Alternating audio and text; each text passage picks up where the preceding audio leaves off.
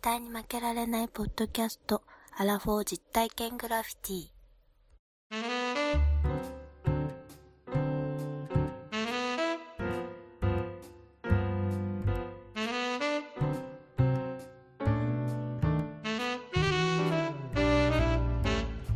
アラフォー実体験グラフィティ絶対に負けられないポッドキャストこの番組は人生においての遊びをテーマに負けられないアラフォーの男2人が井戸端会議的に話をしたり考えたりする実体験型トークバラエティですパーソナリティの2人がお互いにコーナーを持ち寄りそれについていろいろな話や意見を交えて発信していく番組ですさあ最後さん始まりましたよあーービッグエコビッグエコーですよ、ここはーなんなんビッグエコカーラオケも歌わないでラジオ収録してるおっさん二ビッグエコー福島って。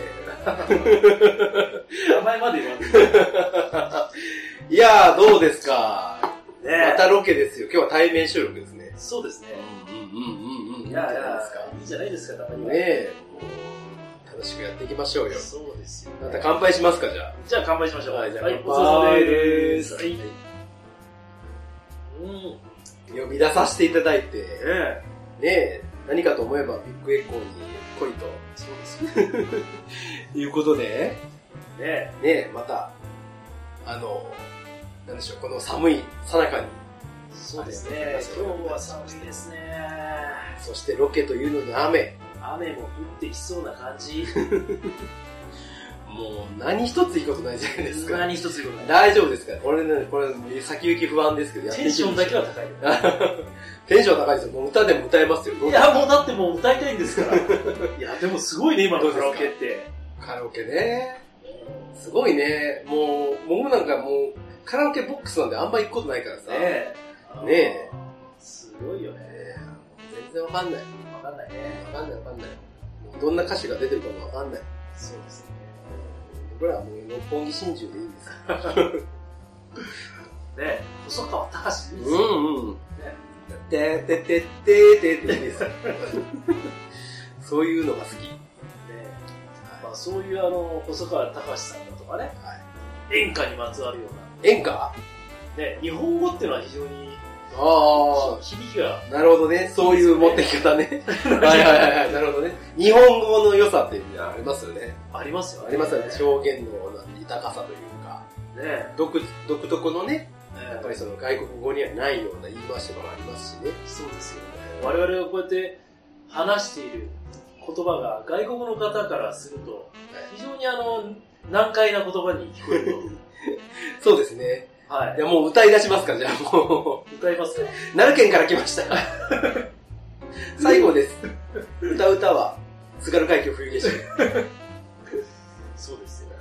でもあのね、心を込めて歌う、拳を入れるとか、ああ、そうね。やっぱりあの、日本語にはそういう風に心の込め方も、また、歌にはあるわけですよ。いいふりするわーいいふりするな、このさっきか人ら言ってんだ。からそろそろそろそろ。 そうなんです。今日はね、うん。ついに、はい。この日が来ましたよ。来ましたね。来ました。あのね、やってないコーナーが1個だけあった。みんな忘れてると思うけど。これ西郷さんのコーナーなんですよね。です、そうです。日本語大好き、語源の旅っていうね、はい。こういうコーナーがね、実は残ってたんですね。ずーっとほったらかしにしてたコーナもうね、やらなかったら記憶の彼方にもうかすれてしまって、ー。はい。僕はいつし、いつの間にかこう、ディレートしてしまいそうな ね、ディレートボタンを押しそうになって、そうですね。ディレートって押せばもう終わるんじゃないかなはい。思ってましたけど、はい。今回ね、満を持して、はい。 1年以上の時をかけてですね、はい。練りに練った、練りに練ってるんですよ。練りに練ったね、そうなんですコーナーをね、は。今日はいやっていきましょうよ。やろうということの、ビッグエコーですよ。だったらビッグエコーでやらなくてよかったんじゃないかって話です。ちょっと後ろの音が入るかもしれませんけど。まあまあそこはね、まあ、あの、隣の部屋から聞こえてくる、あの、お客さんの日本語も聞きな がら。日本語じゃねえかもしれないけどね。はい。 そういうことでね、はい。じゃあ今日のコーナーはその日本語大好き語源の旅ということで、はい。やっていきたいと思いますんで、進めてまいりましょう。はい。では、どうぞよろしくお願いします。はい、お願いします。ビッグエコーからお届け する絶負けですけども。日本語大好きご月のサービス放送です。いきますよ。はい。でね、まあ、このコーナーは、はい。まあ、日本語っていうことを、うんまあ、楽しく。そして、まあ、あの、我々も知らないようなこともいっぱいありますし、はい。そういうようなことをちょっとまあ考えていこうというコーナーなんですが、うん。まあ、コーナー、まあ、入る冒頭ではあるんですけど、うん。ちょっと皆さんにね、ペンと鉛筆、ペンと鉛筆 ペンと紙はい。を用意していただいて、はまあ、ちょっとね、書いてほしいい。あ何かの言葉が、熟語があるんですけど、ほじゃあ皆さん、あの、いいですかね、用意していただいたら、う。はい。アルファベットで、うん。 SOAN と書いてほしいんですよ。 SOA。 SOAN ですね。SOAN。えー YMCA じゃないですよ。SOAN ね。なんだろう。と書いていただいて。これ、ローマ字で読むと、うん。ワンダさん何と言いますかこれソア。そう。ソアンと言いますね。うん、ソア。ソアうん。ン。じゃあ、ソアンという音音だけで、うん。日本語で、ソアンという風な言葉で、何を思い出すか。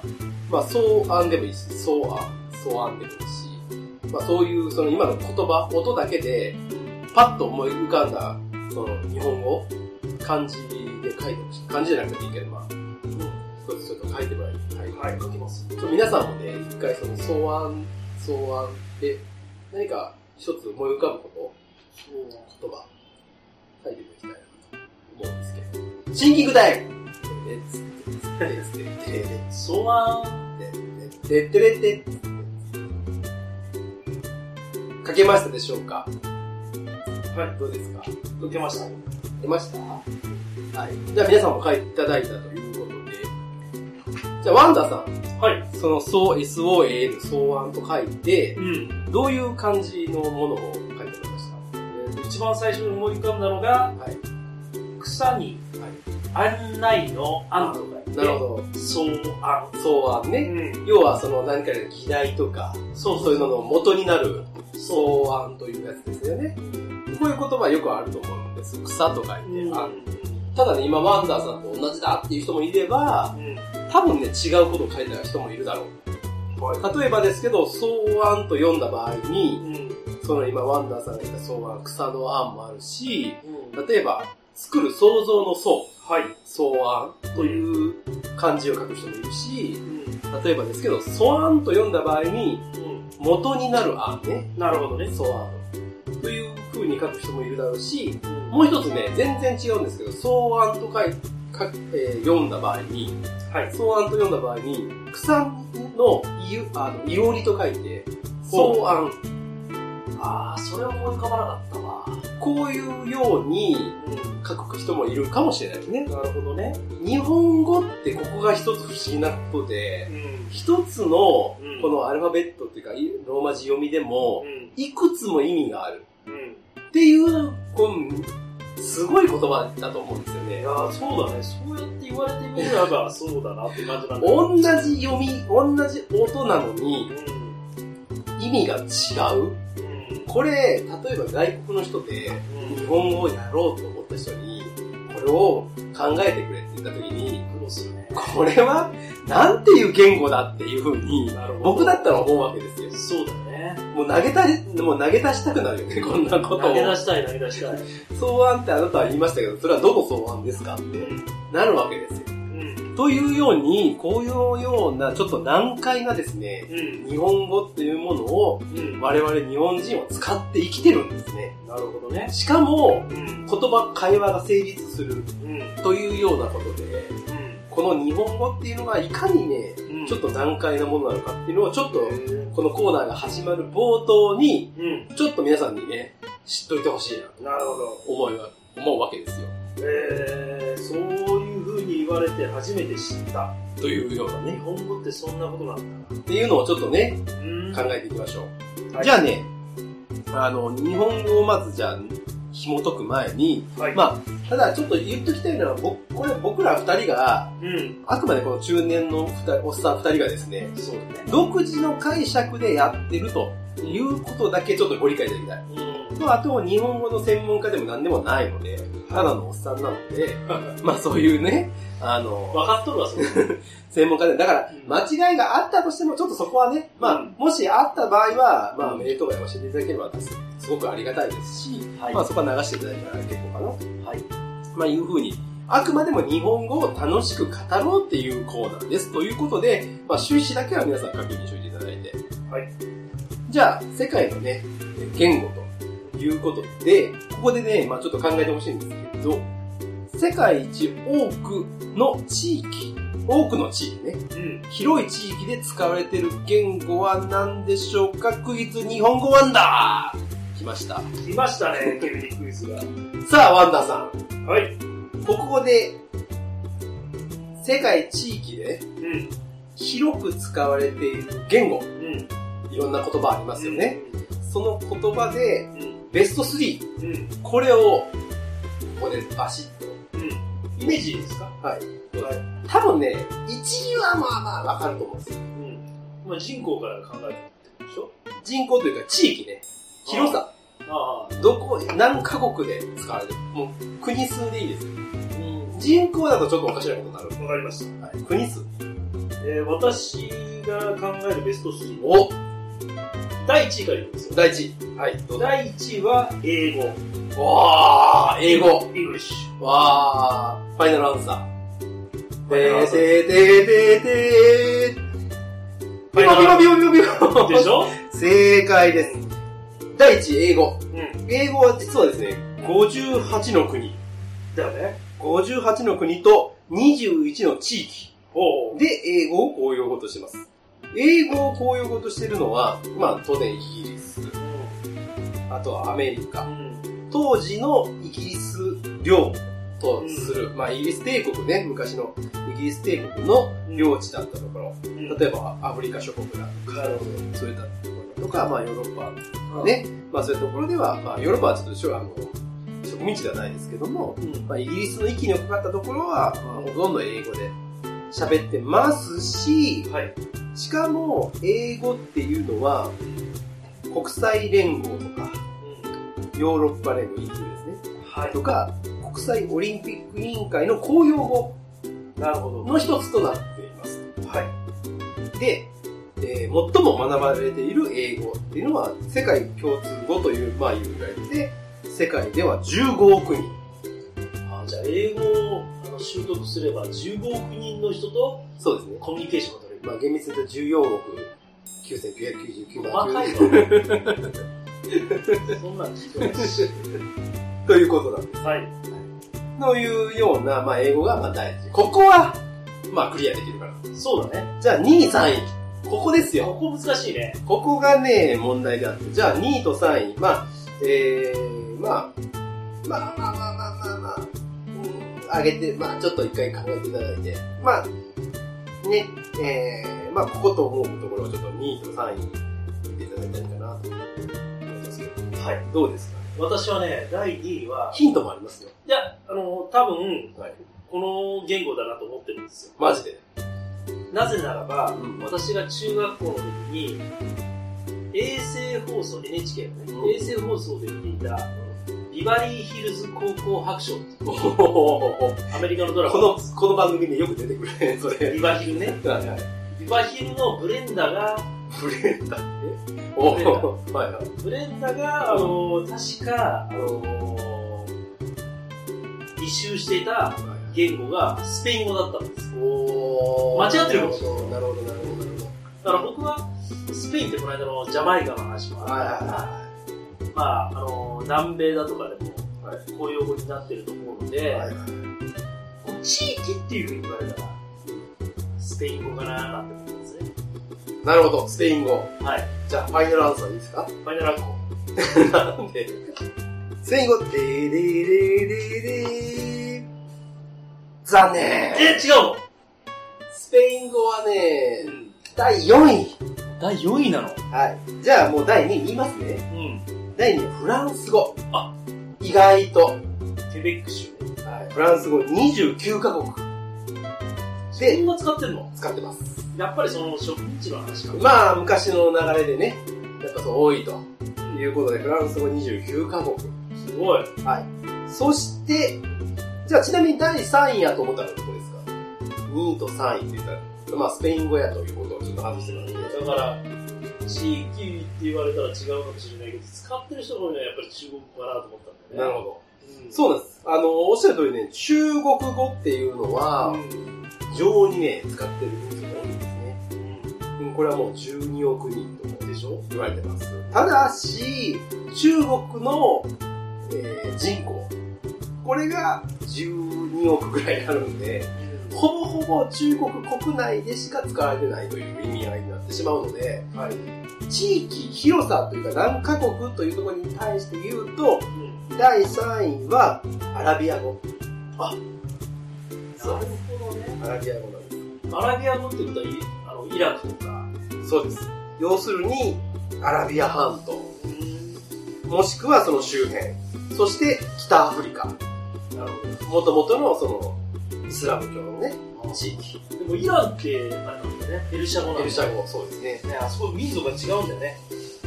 なので、アラビア語は第3位、はいというようなことです。はいこれがね、27カ国すごい。使われてる。そうです。そして、えー、先ほど言う、おーおーいきなり、どうしたどうしたハイボール入るあー、ハイボール入りました。ありがとうございます。はい。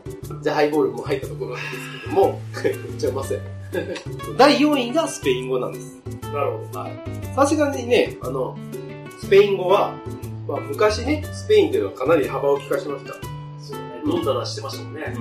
スペイン語はね、今では20カ国ということで、ブラジルを除くラテンアメリカ。ブラジルはポルトガルだもんね。そうそうそう。以外のラテンアメリカね。とか、約ですね、まあ、えー20カ国以上。スペイン語は第4位。というように、まあ世界の分布で言いますと、このような分布になってるわけですね。うん。英語が圧倒的に多くて、その後にフランス語、アラビア語、そしてスペイン語。その他、まあいろいろあるんですよ。ロシア語も多いし、当然あのドイツ語とかもね。あでもアラビア語は意外だったな。そうです。ただやっぱりその地域ということで言うとそういうことですね。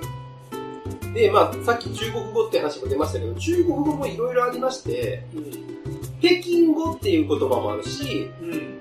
上海語っていう言葉もあるし、方言みたいな感じ。そうなんです。いろんな方言があって、北京語を習っただけでは中国全土ではお話ができません。はい。というようなこともあるんです。はい。こういう言葉というのは世界中にたくさんあるんだよっていうことをまず皆さんにお伝えしたい。はい。じゃあ、日本に帰りましょう。ビッグエコーがあるこの日本。それは失礼だ ろ。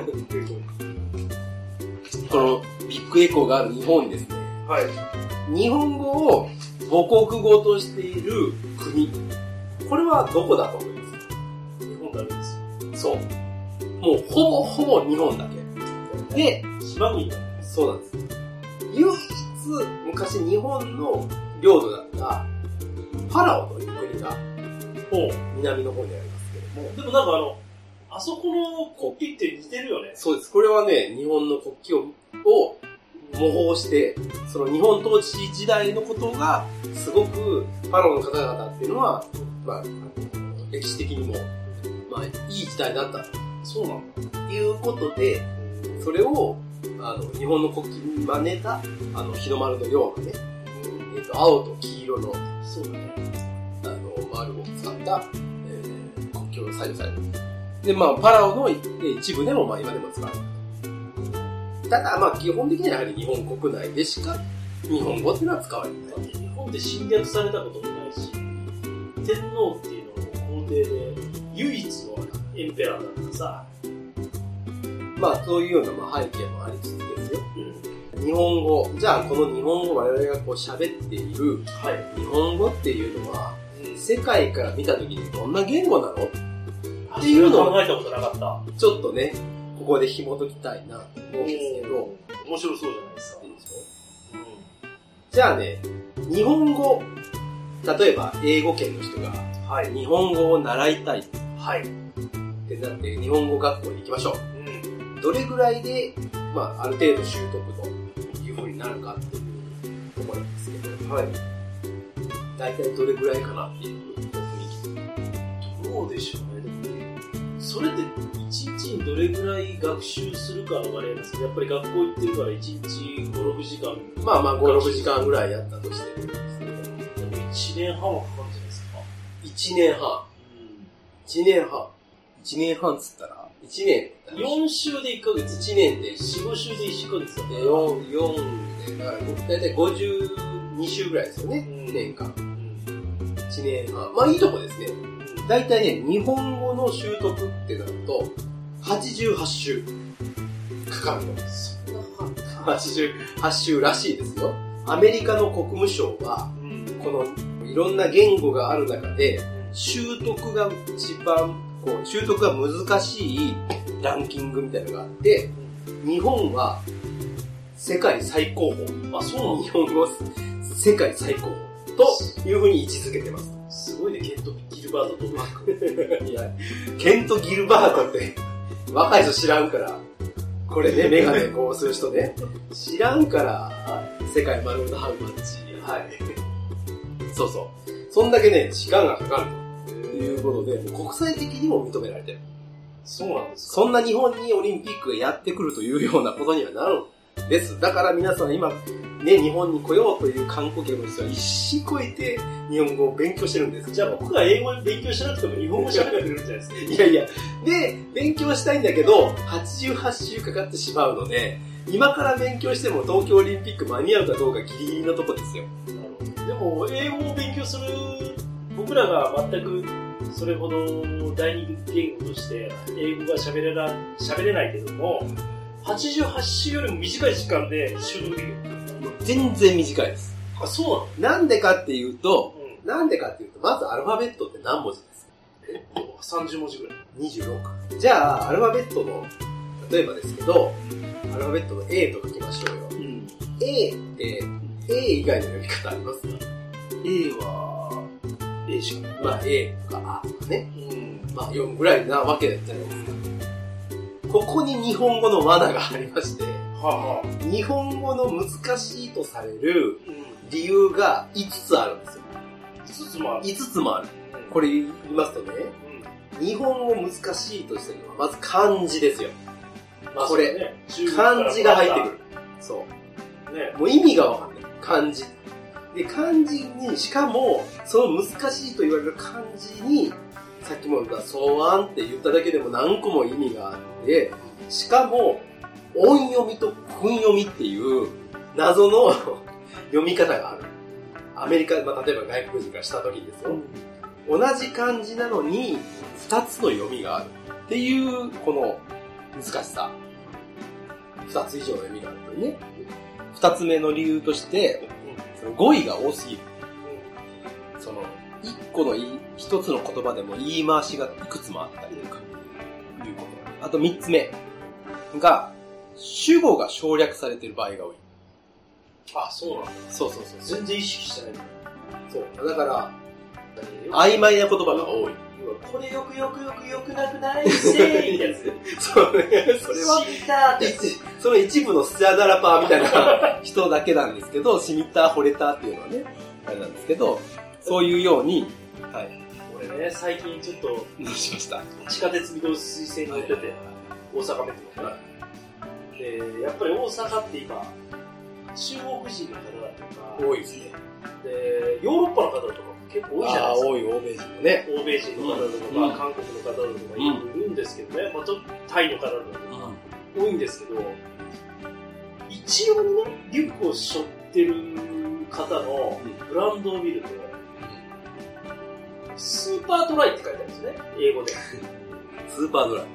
スーパードライ。朝日スーパードライです。そのスーパードライって書いてある。スーパードイ。ライ。その後に、スーパードライを多分日本語訳してると思うんですけど、あ極度乾燥って書いてあるんですよ。あ、カサカサじゃない。ほんで、その後に、カッコしてう、しなさいって。いや、それが、アジアの人だとかヨーロッパの人たちがみんなこれあの、若者顔でこう背負ってるんですよ。 スーパードライ。ほんで、俺笑ってしまったんですよ。これ絶対笑ったな、笑ったなと思って。ということは面白くて笑けてきて、ああ、そう。ずーっと見て、その場で、やっぱこれなんか流行ってんのかなと思って調べたら、イギリスのそのファッションブランドらしいですよ。うん、あ、そうなんでも日本には展開してなくて、アジアとか、ヨーロッパの辺の人たちは、そのスーパードライを、みんなあの、なんかこれおしゃれだからですね。あ、そうなんスマートだとかベンツモンドになんか多分乗ってるんでしょうね、多分。ここが、その、乾いた状態極度乾燥、確保しなさいって書いてそんなん言われたらあもる。う、それを我が物顔して日本の、あの、大阪メトロのはところでバーンとあの乗ってきてるんですよ。なるほどね。みんなだって業種してますもんね。スーパードライって書いてあるから、その黒門市場とかね、難波の千市前あーの、多行いっですたよらねみんなあの、知らさいって書いてある まあ、そういなるうほどね。日本語のあれがありますよね。変換のね、変換の。難しさ。まあそういうように、ちょっとまあ曖昧なところが多い。うんそして、あと、オノマトペが多い。はい。まあまあとか、ちょくちょくとか、ああいうね、ちょっと音というか擬音ですよね、完全に。トントンとかね。だからあー確かたその、えーと、難しいのはやっぱ濁音がついた時を言うらしいんですけど、例えば、トントンっていうのと、どんどん。言葉としては、トンに点々ついただけですよ。だけど、日本人が聞いたら、トントンは、例えば言う、肩肩、肩叩き。優しく叩いてる、トントン。でも、どんどんはどうですかもうなんか、足をこにそうやね。う、時短な踏むとか、強い難しいな、それ。こういうう、じゅんぐりじゅんぐり。その、その、じゅんぐりじジゅュんンぐグり。リジュングリじゅはんぐりじゅんぐりとイングリ モンゴ。言うと思ったけど。そうそう。ジュングリジュングリも一緒ですけど、はい。まあ本当にね、そういうはい。擬音というか、はい。そういう言葉っていうのはこれはもう世界にないんですね。でこれが非常に難しいです。なおかつ日本人はものすごく使う。っていうことで、あの、これが難しいですよね。あともう一つはやっぱり方言ですね。これはね、だって大阪弁とね、そうそうそう。だから、関東、関西全然違うし、博多弁も違もうし。う、言ったら県が違ったら違うぐらいの、ちょっとしたニュアンスが変わってくるじゃないですか。ねだからそういうようなことで方言が非常に多いと。はい、まあ、当然まあ、それはまあ、東北とね、関西違うわけですからね、まあね。で、そういうことで方言も多いというのが難しいと言われる、まあ、ゆえんである。なるほど。今言ったような5つの理由があって、まあ、非常に外国の方から見たら非常に難しいはい段階である。この日本語を我々は使ってるわけなんですが、はい。何で使おうと思ったのかよくわかりませんけども、まあ、何とにかく使ってるのは使ってると。うで、先ほど言ったその音読み、訓読みという問題ですよ。で、このね、音読み、訓読みっていうのを僕らもまあ普段何気なく使ってるんですよね。ん。うん。で、なんか知らんけど、まあ、なんとなくか感覚で読めるというあかんまり考えてない。考えてないですよね。だから僕なんて最近、もう本当、なんだろうな、20代後半ぐらいでやっぱ音読みと訓読みの意味が分かったぐらいですから。音まず音読み、訓読みっていうのは、音読みはなんとなく音読みって書いてあるんで、音をそのまま読んだんだな。わかる。訓読みが、訓読みってな、どういう意味なのっていう、ゴンベンに川ですよ、三本の川。それが意味がわからないじゃないですか。で、まあ、もう皆さん分かってらっしゃると思うんですけど、音読みはまさしくその音のまんま読む。これは音っていうのはどこから来たかっていうと、中国大陸から漢字が渡ってきた時に、その音、聞いたままの耳から聞いた音を読む。これが音読み。はいで、訓読みっていうのは、その音読みダセーなっていうカルチャーがあって、あ、そうなんだ。音読みは嫌だわ、じゃあもうちょっと柔らかい大和の言葉、日本の言葉にしましょうねって言って、日本独自で作った読み方なんです。訓読みっていうのはね。だからこの二つの読み方があるよっていうのが、まあそこ。じゃあこの音読みについてなんですけれど、ここがですね、これがまたややこしいですよ。もっとややこしいですよ。ややこしいとこ入ってきますけどまもた。ややこしいな。もうみんなついてきてるかどうかすごい不安なとこありますけどね。はい。頑張ってついてください。今日はね、大変ですよ。もうノート取ってください ね。皆さんね。はい。で、この音読みにははい。 3つあるんです。三つ。 3種類ある。何があるかというと、その中国から渡ってきた時代時代時代で、それぞれの読み方が変わってるんです。なんでこれは勉か、強になるな。そう、なんでかっていうと、中国っていうのは、うん。まあ今も昔もそうですけど、中国っていうのは、中国の天下っていうのは、もう、天下を取ったところの皇帝がいるわけですよね。そうだね。だけど、それは日本人的な考え方で言うと、日本だと、例えば江戸幕府が倒れて、明治新政府になってとか、そういう考え方で、こう、まあ、いわゆる、天皇陛下っていうのはう、ん。ずーっとあり続けるわけじゃないですそかう。だね。日本はそうですよ。中国は違う。相手の皇帝を殺してなんぼっていう国だから、全く国が変わって、例えば、唐という時代が隋に滅ぼされました。そういう時にも皇帝が変わっちゃったんですね。だから、その都度その都度読み方が違うんですよね。でも、漢字っていうぐらいだから、漢の時代の言葉なんでしょそう、おっしゃる通りいいこと言う。そうでしょうわーそう。いやいや、それぐらいわかりますね。 いやいや、そう。今言った漢読みっていうのそれ漢音っていうんです。だから漢字というのは、たまさしくその漢という国で使ってたんです。これは、秦の始皇帝の時代の時に作られた漢字っていう、その秦の始皇帝っていうのは、悪いこともいっぱいしましたけど、あんまりいい評判ないけど、言葉を統一しましょうってやって、秦、自分たちの国の、これが公式の言葉だよ、つってバーンってこう出したわけですよ。うん、なるほだから、もう猫も借子もみんな、この読み方にしましょうね。ど。はいはい。少なくとも、方言はいいけど、公式な文章には全部そのか漢字を使ってくださいってこうやったわけですね。なるほど。だから、その漢、その音を、えーその時に作って、その後を継いだ漢という国がその言葉を引き継いだ。なるなので、漢から来たか言葉、漢字。ということになる。ななので、その真の時の言葉がそのまま音として伝わった。はい。それが一つ。で、もう二つあって、もう一つは、えー、語音というやつですね。語。え、ごめんなさい。音読みの中に、そう。騒音とか、そう、音、今音読みの話をしてる、音読みがあって、音読みの中に漢音というのが一つある。で、もう一つが語音という、語という国の読み方。はい。これは、これも古くてですね、日本に伝わってきた順番で言うと、語音っていうのは、この漢音が伝わる前の話。その時の言葉。で、語という国はどこにあったかというと、今で言う要は上海とか一応南の方なんですよね。ああ、そうなんだ。そうなんです。あっちの方の言葉を、これは説ですけども、百済、はいはい。韓国、朝鮮の朝鮮の。百済という国があって、そこから伝わってきた音として、ゴーンというのが伝わったという風に言われてる。あれ、五福、五福とかもそうです。五福あ、五の福うんね。。五福だから、だから、あの、僕らが来てる五福屋さんとかの、あれじゃない、観そう光です、そう総です裁。要。要するに和和服です和よ福ね。と言われてるのを五福と言ってるけど、まあ、いわゆるそういう風に伝わってきた。で、要は漢字が伝わる前から伝わってきた。それが、語音という。それは今でも残ってる。はい。それともう一つ、漢音、語音ときて、もう一つあるのが、唐音と。唐ですね。唐の国。トウモロコシ、唐辛子。そう、か、からというね。うん。あの国ですよ。剣、遣唐使の剣闘士。唐。ね。要は、遣唐使。で、これは、7世紀から8世紀頃に、遣唐使というのを、日本は中国に送ってました。はい。そのまんま伝わってきた言葉、それが鎌倉以降に伝わっていて、その漢音というのが今でも残ってる。うん。これはね、だから割かしは新しい方ですようん鎌倉以降なんです。はいだからこの3つの読み方がそれぞれあるよっていう。全然感じたことないです。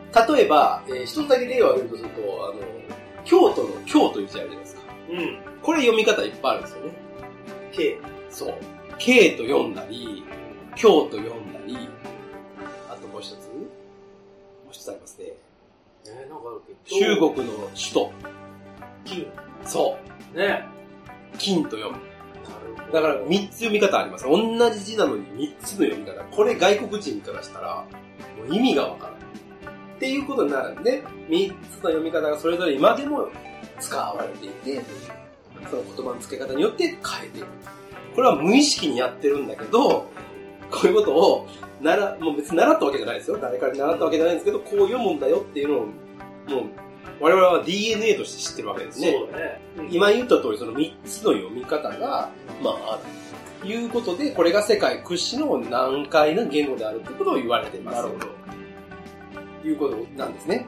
うんじゃあ、ここでですよ、日本人でもちょっと難しいなっうん。て思われるものを、ちょっと考えていきましょう。まあ、初回なんでね、何があるかというと、例えばですけど、なんていうかな数助詞というんですけど、うん。うん。例えば、リンゴは1個とか、その場合は個という。ね、そうだね。で人参は1本ですよ。うこれは英語にはないんですよね。ん。ないですよね。英語の場合は、あ、なんちゃらっていうふうにこう就職するという形を使ってるので、英語にはないんですけど、で、基本的にはこの細くて長いものっていうのは、本って数えるんです。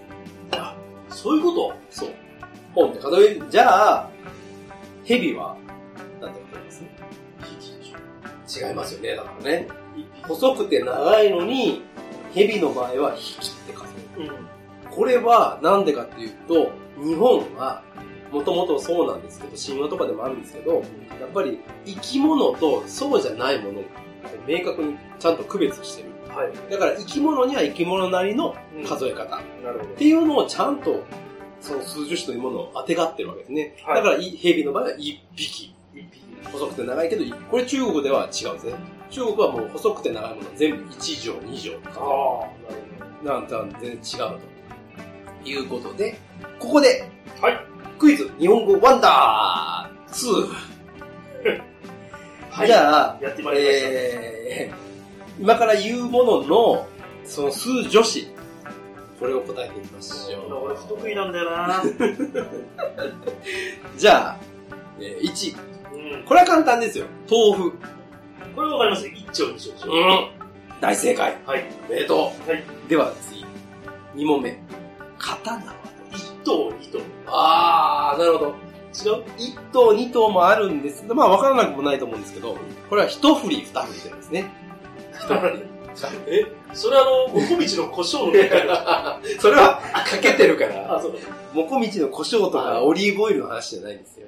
三、えー、スキーだこれはどうでしょこうれわからんでしょだってヒントがあるんですかこれ。ヒント、じゃあヒントいきましょうか。はいこれは当然二つでワンセットなんで、二つであわかっ一。た。一つ。あー、いつい。はい。惜しい。何惜しくもないけど。 欲しくないんだよ。一台、台、台、何台です一台、二台、台。ということですよ。で、大丈台、そう、台。お台場の台ね。夫じゃあ、四つ目。お正月にあげたかもしれないですけど、お年玉。あ、あげましたね。これはどうでしょうこれは、数え方としては。一思いやり。 一思いやり。言いづらいわ。一思いやり。二思いやり。三子がなくて五思いやり。そうそう。違います。違うのこれはね、一風ですね。あー、なんか言われりゃわかるけどさ。金一風とかそあのー、そういうことか。そういうことじゃあ最後。クルーザ船でしょー。船。クルーザーは、パク2泊。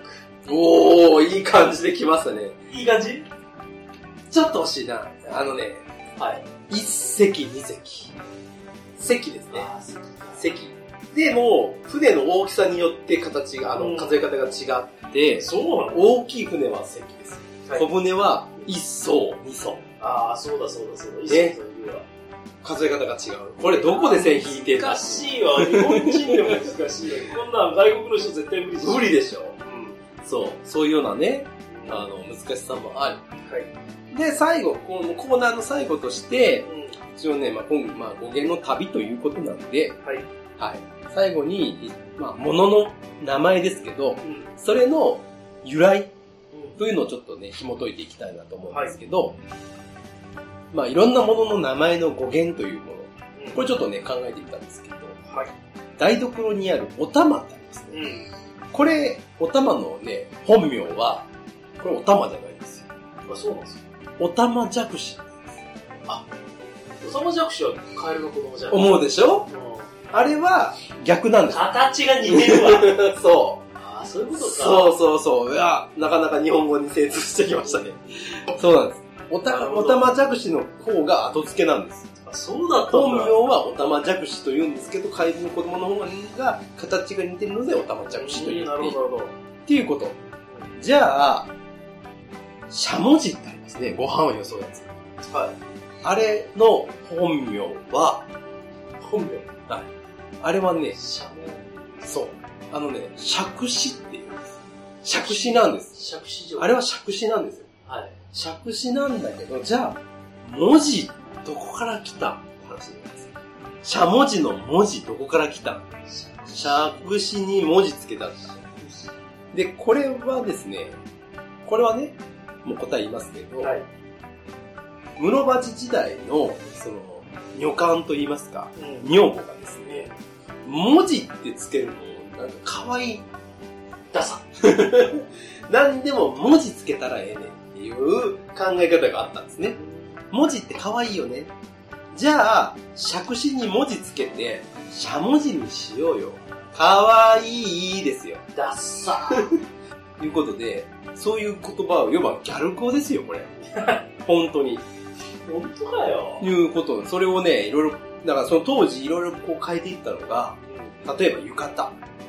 うん。浴衣は、湯文字って呼んだりとか、う。うんんそんなことがあったんだ。頭につけるカツラは、かもじって呼んだり、もう、なんでもできるやつねそう、だから今のギャルと一緒何でもつけれる。何でも可愛い。サイ文字じゃん。な そう、サイ文字、ワンダー文字ですよ。 そう。だから、もう今後、この、北新地飲むときはこれ使ってくださいね。使いません。で、あの、その他で、今でも残ってる言葉としては、惚れるっていう言葉の後ろに文字をつけて、ほの字、おおね、ほの字っていう。とか、あと、ひもじい、お腹空いたことをひもじいって言いますよね。これも文字がつけた言葉で、本当はひもじいで終わりなんだけど、もうじいをつけて、ひもじいにしたな。るほど。こういうね、その当時の女房たちの言葉が今でも残ってはい。る。で、もう一つ、このね、室町女房っていうのはなかなかの、こう、いろんな言葉を考えるような人たちで、おならっうん。ていう言葉もね、この女房が作ったと言われてまして、そうなんです。そうなの。おならって、いわゆる何ですかおならって。へでしそう、へですね。へなんですよ。ょ。でも、へっていうのはちょっと、おっさんみたいで嫌ってなったんですよ、女房たちは。じゃあ、このおならに可愛い言葉つけようよって言って、鳴らす。を、鳴らすに、おをつけて、おなら。にしたと。へーこ、れが由来なんです。もう、へこいて寝るわ。 そういうようなね、日本語にはこういう語源の由来というのがありまして、ほ思わず使っていた言葉素晴らが、しい。。今でもずっと時を超えて残ってる。ああ、すごい。なんかちそれょっとめっちゃ勉強になったわ。それをね、あの、まあ今いっぱいあるんですけど、まあ今日はね、はい。こういうふうに。導入編ということで。う。そうですね。はい。まあこういう言葉がありますよっていうことを皆さん知っていただきたい。はい。ということで、まあ今後もね、こういうことをやっていきたいなはい。ということで思いまああ、す。勉強になりました。はい。ワンダさん。はい。ということで、明日からもうね、あの、ほの字とか、はえー使っていってほしいなと思いますんで、わかりました。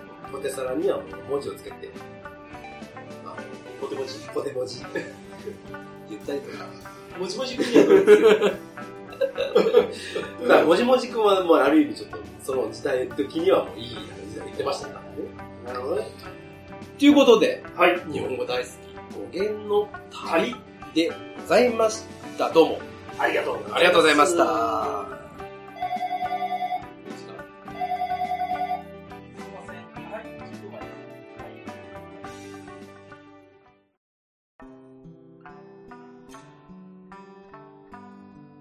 はい、西郷さん、よう、お疲れ様でございます。いやー、エンディングですね。エンディングですよ。片足をベンチに して、話をしましょうもう濡れてるから座れないだけなんです けど、惜しいビッグエコーを追い出されまして。そうですよ。もう少し、あの、話したかったんですけどね。途中で、あの、満席ですということで。いやいや、残みんなカラオケ好きなんです念。ね。ね休みの日だから。ストレス溜まってんでしょうかね。いやいや、それはどうかわかんないですけど。はい。そしてちょっと歩いてきて、寒い。しがない公園にやってまいりました。はい。福島のね。コーラの缶が立ってます。はい。ほんまや。 あれ関係にするんでしょうね、今のところ。そうだね。ということで、今日もやってまいりましたが、えー、日本語大好き語源の旅。いや、結構勉強になりましたよ。どうですかうん。ありましたかまあ、なり勉ました強をね、まあ、するのもそうだけど、まあ、我々が使ってるこの、日本語っていうのをね、そうですよ。まあ、愛して、ちゃんと、まあ、綺麗な日本語を使いましょう。そうだね。というようなことなんでね、はい。まあ、ちょっとまあ、まだね、ちょこちょこはい。やっていったらええかなとなるほど。思っております。いなんかまあ、あの、もしこういうご意見とか、はい。まあ、あったら教えていただきたいなそうですね。ということを思っておりますよ。うん。はい。じゃあ、番組は、もういいですか言い残すことないですか今週。今週もう今回今日喋り尽く してる。これがなんか三あたかもなんかロケ3本 目の、3本目みたいな言い回しをしますけど、そうですよね。は早くしないともう子供たち、もう公園にいる子供がもう怖がって帰っちゃいますから、閉めてい。行かないもうあとのね、公園の防犯灯にも危ない。光がつきました。ああ、危ない危ない危ない。鳩がめっちゃ飛んできた。鳩にだけは好きだよ。 はい。でも閉めてください、マリダスそういうことでございまして、えー我々の番組にはメールアドレスがあります。そうです。はい。えーメールアドレスは、負けられないぜ、アットマーク、gmail.com。負けられないぜ、アットマーク、gmail.com。ということですね。はいで、ツイッターの方でも、えーご意見、ご感想をお待ちしております。おい、何やってんだよ。鳩をいじめるな。飛び上がると。 すいません。タカタカタカタカ、バーンじゃねえんだよ。すいません。ちょっと今ならいけるから。はい。まあ、ツイッターの方でも、ハッシュタグ、ひらがなで、絶負けで、えーご意見いただいておりますので、ぜひぜひ、あの、いろいろとつぶやいていただければというふそううにですね思います。そう,、しましたら、あの、はい最後さん。じゃあ今日のお相手は、ワンダーと、西郷さん、でした。負けられないぜ絶対に、諦めきれないのあ、ほうやったな。使命使命寒いちょっともう福島のあそこら辺のとりあえずあの立ち飲み屋入りましょうか三本飛びや。忙しいから亀取りしようっていうこのねまでも変わるなよこの島の景色